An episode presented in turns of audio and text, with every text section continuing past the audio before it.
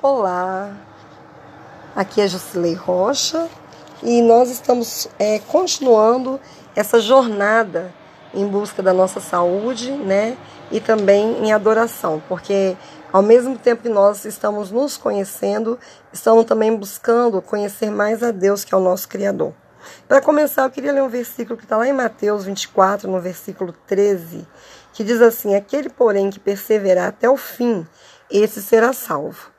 E é, esse texto ele fala muito conosco, né, comigo, estou em busca aí dessa, dessa cura né, do diabetes, de outras enfermidades, através dos oito remédios de Deus. Ele fala que aquele que perseverar, aquele que determina, que prossegue, que continua, ele será salvo. Então, é, que esse seja um, um verso para a gente meditar é, nesse dia. É, o nosso assunto hoje vem falando a respeito de controle de peso.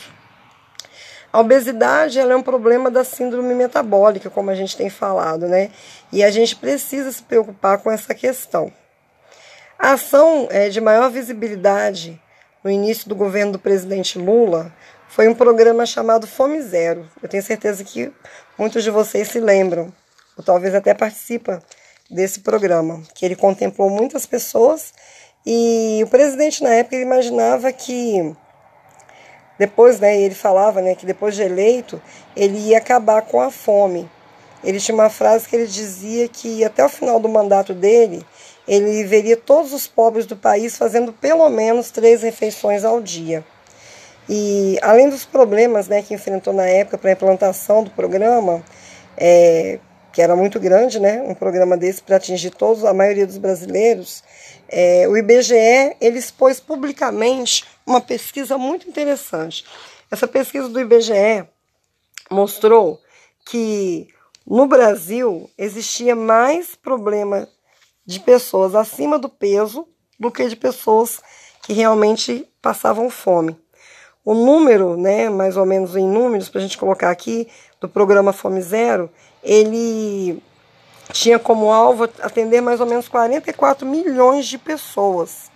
E segundo o IBGE, o Brasil ele tem 70 milhões de pessoas com excesso de peso, ou seja, a assustadora marca de 40% da, da população existente no Brasil no, no ano de 2002, 2005, por aí, né? entre 2002 e 2005. E é um dado muito preocupante, porque o aumento de obesidade é, na faixa das pessoas mais humildes da população, é, que em geral come mais gordura e mais sal do que a população de nível econômico mais elevado. É, então você imagina que as pessoas, por serem mais é, pobres, terem menos condições financeiras, eles estão passando fome e estão com problema de baixo peso, o que se constatou foi exatamente o contrário. Mas por quê? Porque eles têm comida em abundância? Não. Mas justamente pela ingestão de gordura, né, sal, é, muito carboidrato refinado, que são as coisas que a, a, a população né, de baixa renda tem mais acesso. Então, teve um levantamento feito pelas autoridades sanitárias na época, nas comunidades né, carentes do Rio de Janeiro, e foi revelado né, essa marca pelo IBGE, que a obesidade ela se apresenta mais prevalente do que a desnutrição. Tem, enquanto lá nos Estados Unidos a obesidade dos, das crianças né, e dos infantos juvenis cresceu 66% nos últimos 20 anos e deu lugar para várias ações na justiça, né? As, as famílias elas colocavam na época os, as lanchonetes como é, não posso falar o nome fantasia, mas as grandes lanchonetes, né, que vendiam lanches, colocou na justiça, porque estava causando essa obesidade é, nos adolescentes né, do país. Aqui no Brasil, o crescimento foi de 239% no ritmo, especialmente acelerado nas camadas de mais baixa renda, né, nas camadas sociais de baixa renda. Então, é algo extremamente assustador enquanto nos Estados Unidos é, cresceu 66%, aqui no Brasil foi 239%. É assustador, né? Nessa faixa infanto-juvenil, de criança até os adolescentes. A obesidade, a gente sabe que ela é, traz muitos tipos de doença para as pessoas, como diabetes, como hipertensão, né? São as doenças da síndrome metabólica. E embora a, a, a obesidade em si ela não apareça muito com, com, causa de morte das pessoas nas, nas estatísticas aí, né, de óbitos, é, estima-se que mais ou menos 30% das mortes no Brasil sejam acarretadas por ela, por justamente por causa desse tipo de enfermidade que ela ocasiona. Né? É, 90% das pessoas que têm diabetes, diabetes tipo 2, tipo 1 e sofre de síndrome metabólica são é, obesos. E de hipertensão, né? 75% das pessoas que têm hipertensão e sofrem de alguma cardiopatia, elas são obesas também e para mais 20 outras doenças graves, como distúrbio respiratório, esteatose hepática, que é a gordura no fígado, a redução da, de fertilidade, perda de memória e riscos mais elevados de câncer. Todos esses tipos de doenças graves e que levam as pessoas a óbito, elas têm o seu início muitas vezes na obesidade, né, no excesso de gordura. Existe um padrão mundial que avalia o grau de excesso de peso, né, ou no caso de obesidade, que é bastante conhecido como é, índice de massa corpórea, ou IMC. E esse cálculo que é feito para saber se você está acima do seu peso, ele, ele divide o seu peso pela sua altura duas vezes. É, vou fazer aqui mais ou menos com o meu peso para vocês terem uma ideia. É, o meu peso hoje é 69 quilos e eu tenho uma altura de 1,64. Então, eu multiplico 1,64 por 1,64 e coloco na tabelinha, né? 69 dividido por esse resultado dessa multiplicação. Então, eu vou dividir 69 por 1,64 vezes 1,64. Eu fazendo esse cálculo, vocês podem procurar na internet, que é bem fácil de ver. O meu resultado dá 21. É, até um tempo atrás, o meu resultado dava é, 20, acima de 25. Mas eu perdi peso de, de um tempo para cá, então meu resultado agora dá 21. Ou seja, se você for olhar na tabela do IMC, aqui diz que eu estou no peso normal, que é entre 18,5 a 24,9. Então, diz que é um peso saudável e equivale ao peso normal. Apesar disso, eu ainda me encontro é, com a doença de diabetes, porque muitas vezes, quando você vai olhar o seu, a sua gordura é, visceral, ela tá ainda ali, implacável, né? Difícil demais de perder. Então, dentro da tabela do IMC, eu tô com peso normal. As pessoas de sobrepeso, elas ficam acima do de 25. As pessoas com grau de obesidade 1 acima de 30 grau de obesidade 2 acima de 35 e grau de obesidade 3 acima de 40. E é interessante também a gente pegar uma fita métrica e medir a cintura, que fica na altura do umbigo ali, né, da cicatriz umbilical. E se ela der acima de 80 para mulheres e acima de 95 para homens, é, é preocupante. Isso quer dizer que você precisa ir aí procurar um médico, fazer os seus parâmetros para você ver né, aonde você pode melhorar nessa questão. E provavelmente, se você se encontrar dentro desses níveis, é talvez provável que você tenha diabetes ou hipertensão ou algum tipo de doença da síndrome metabólica. Se o seu colesterol também, o seu triglicérides, é, glicose ou pressão arterial já estiverem acima do normal e você não faz exercício no dia a dia, né? É, Cada item desse representa um fator a mais de risco para a sua vida, né? Quando se soma, o risco é multiplicado. Então, se você tem todos esses parâmetros aí acima e ainda tem mais alguns desses problemas, é, você corre o risco de muito em breve você descobrir que você vai ter que passar talvez até por uma cirurgia. Então, é, finalmente, como se resolve então esse problema do controle de peso ou da obesidade? A gente tem visto, né, é, ou até experimentado, muitas vezes o efeito sanfona, que é aquele perde ganha. Você engorda e emagrece. Engorda e emagrece. Emagrece e engorda.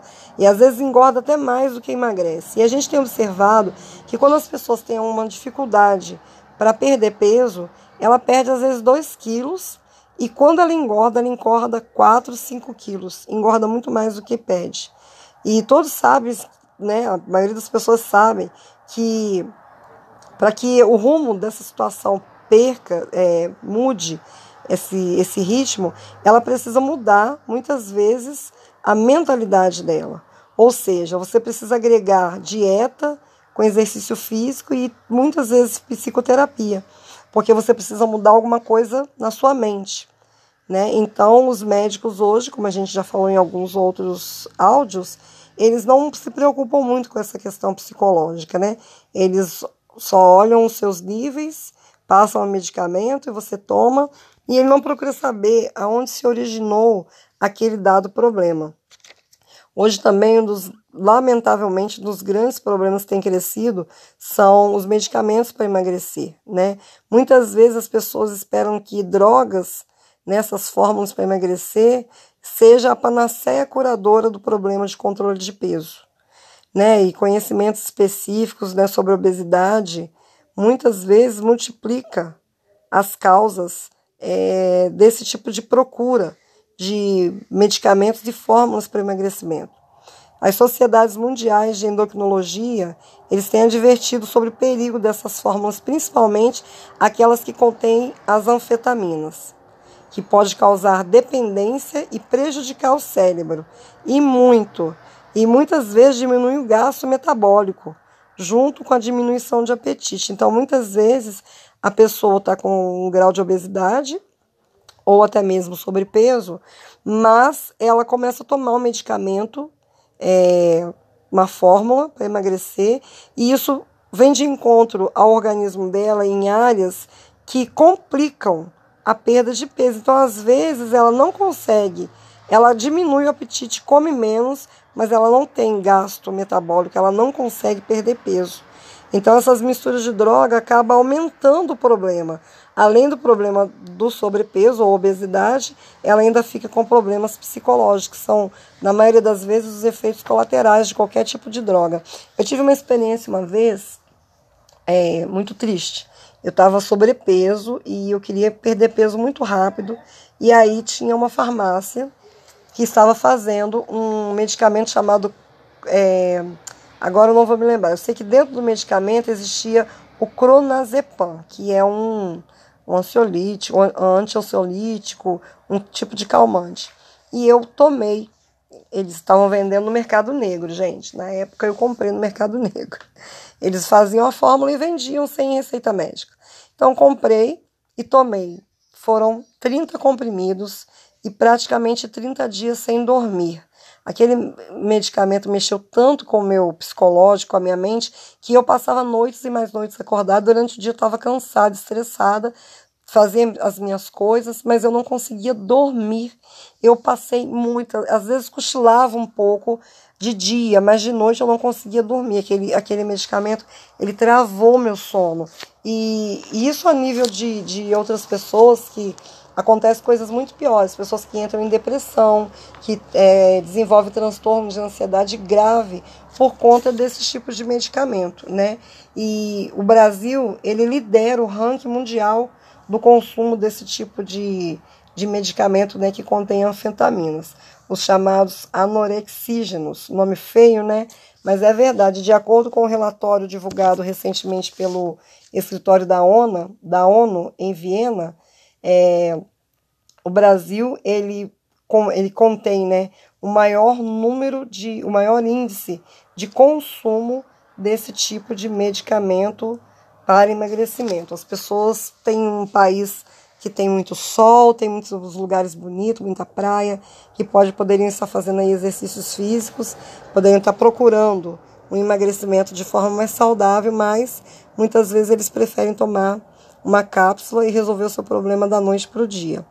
Né, mas é, é, conhecido que o uso contínuo desse tipo de anfetamina, além de provo provocar acentuada perda de peso, é, leva também a um aumento permanente da pressão sanguínea.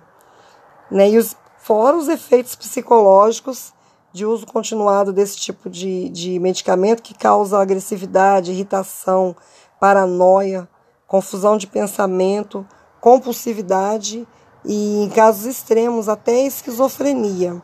Então, muitas vezes as pessoas desenvolvem outros tipos de patologia mediante uma coisa muito simples e, e porque procuraram tomar esse tipo de medicamento.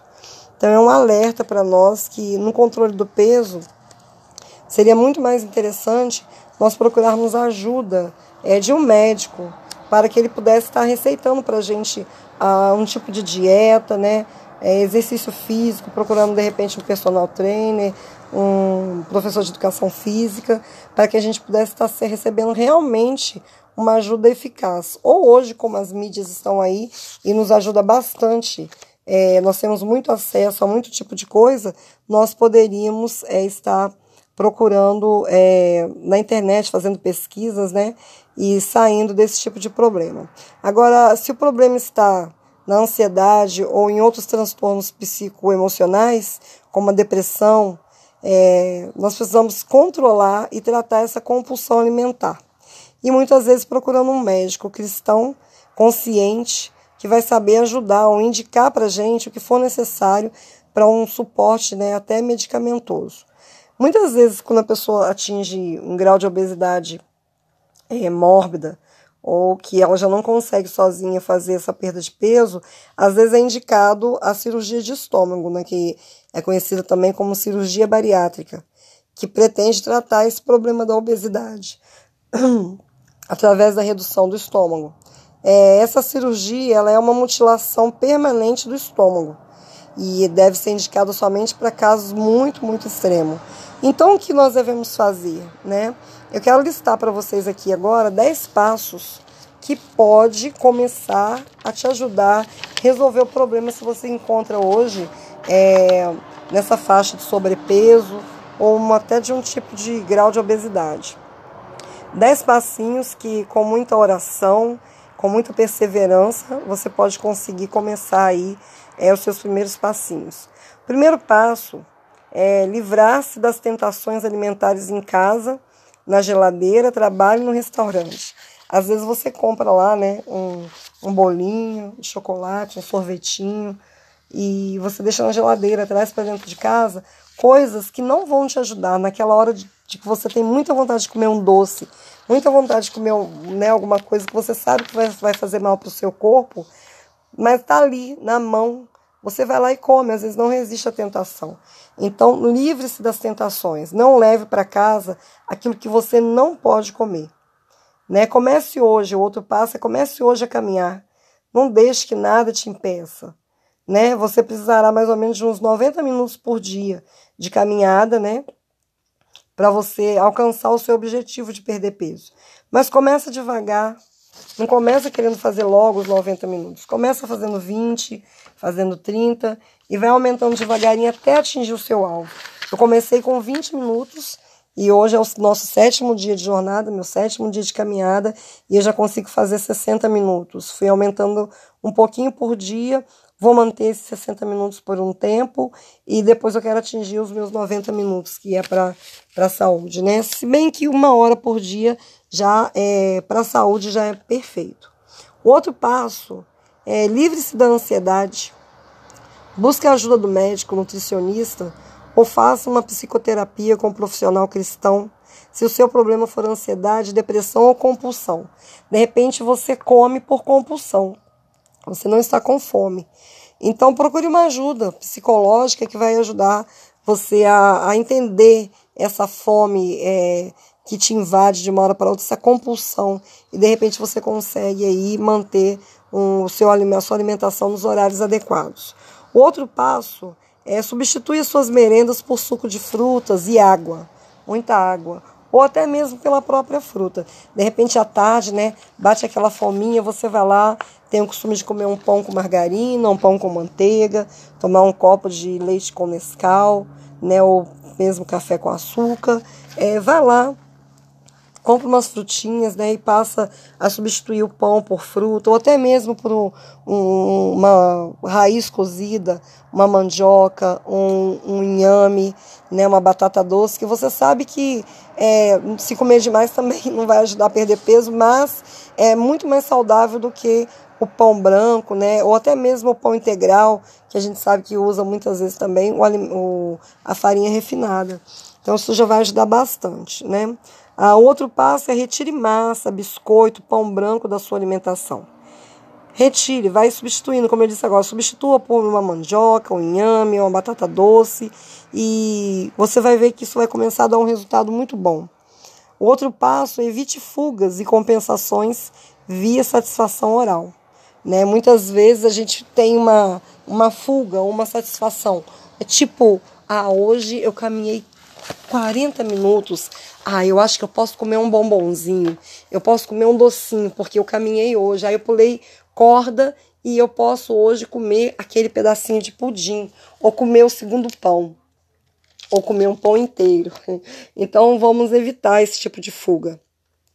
Procure nesse momento ler a Bíblia, meditar, ligue para alguém, converse um pouco, porque fica aquele tempo ali, né? E você esquece muitas vezes, porque não é uma fome real, é uma fome emocional, é uma fome é, mais da sua mente do que do seu próprio corpo. O outro passinho é aumente o consumo de alimentos crus pela manhã, fruta, no almoço, salada, né? É, você vai ver que isso vai começar a te ajudar bastante também.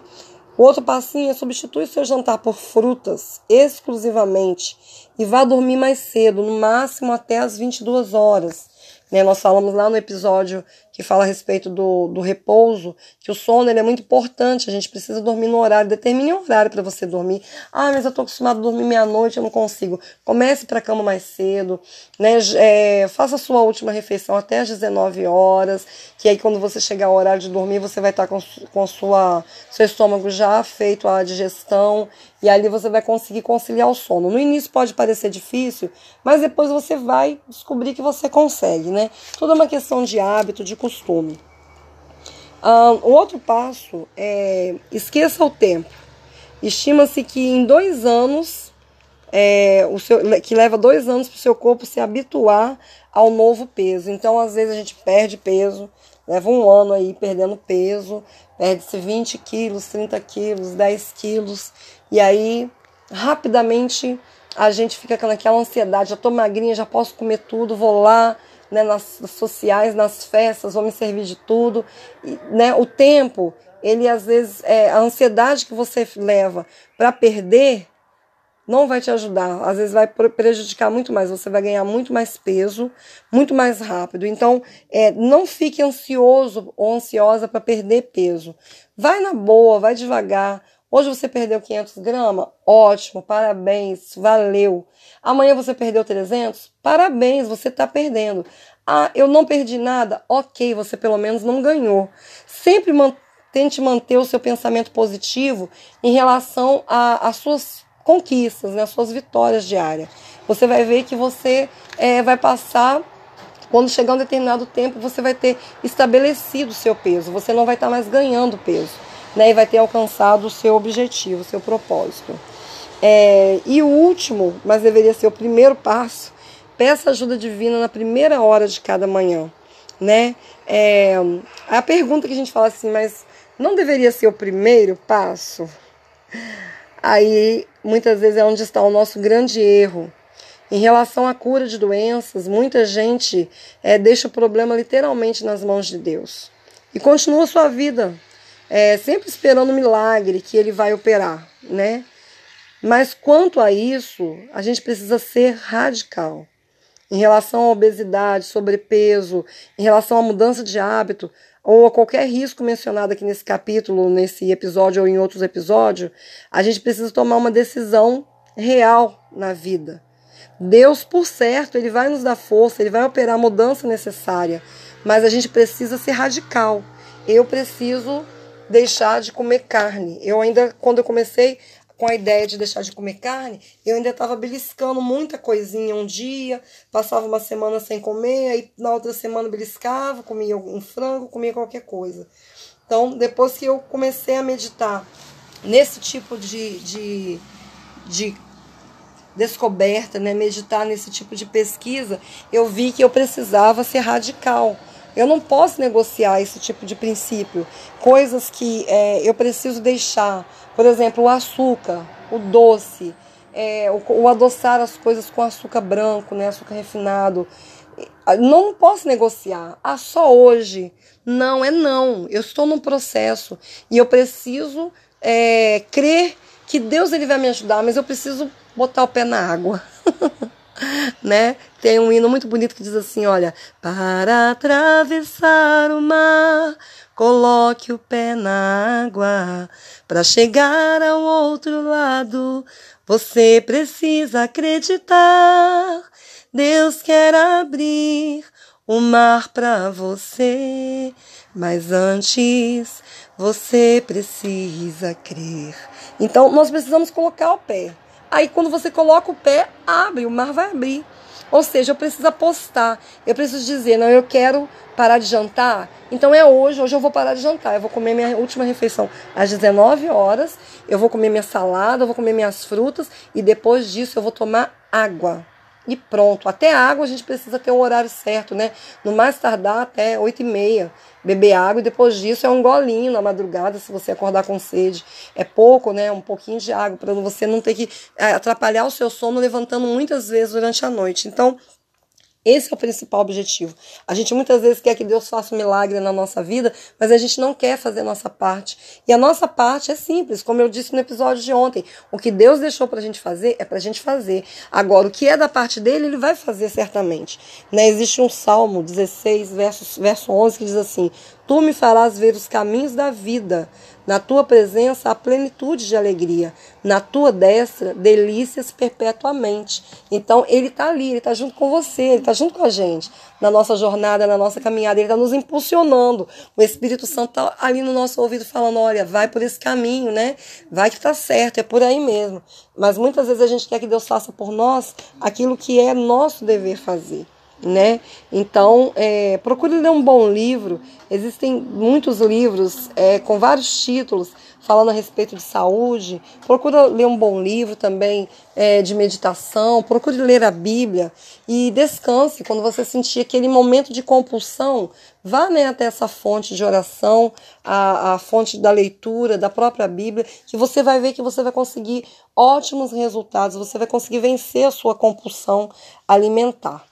E lembrando, né, novamente, aquela aquele percentualzinho que a gente sempre tem comentado aqui, 84% dos fatores determinantes para a sua saúde depende de você. E 53% do estilo de vida que você está levando. Então, é, vamos começar? Bora lá? Coloca o tênis no pé, né? respira fundo, coloca um boné aí na cabeça e vá viver a vida. Vai receber né, o que Deus preparou, o ar puro, o sol, a luz solar, né, a água pura, para que você possa conquistar aquilo que você perdeu, que é a sua saúde.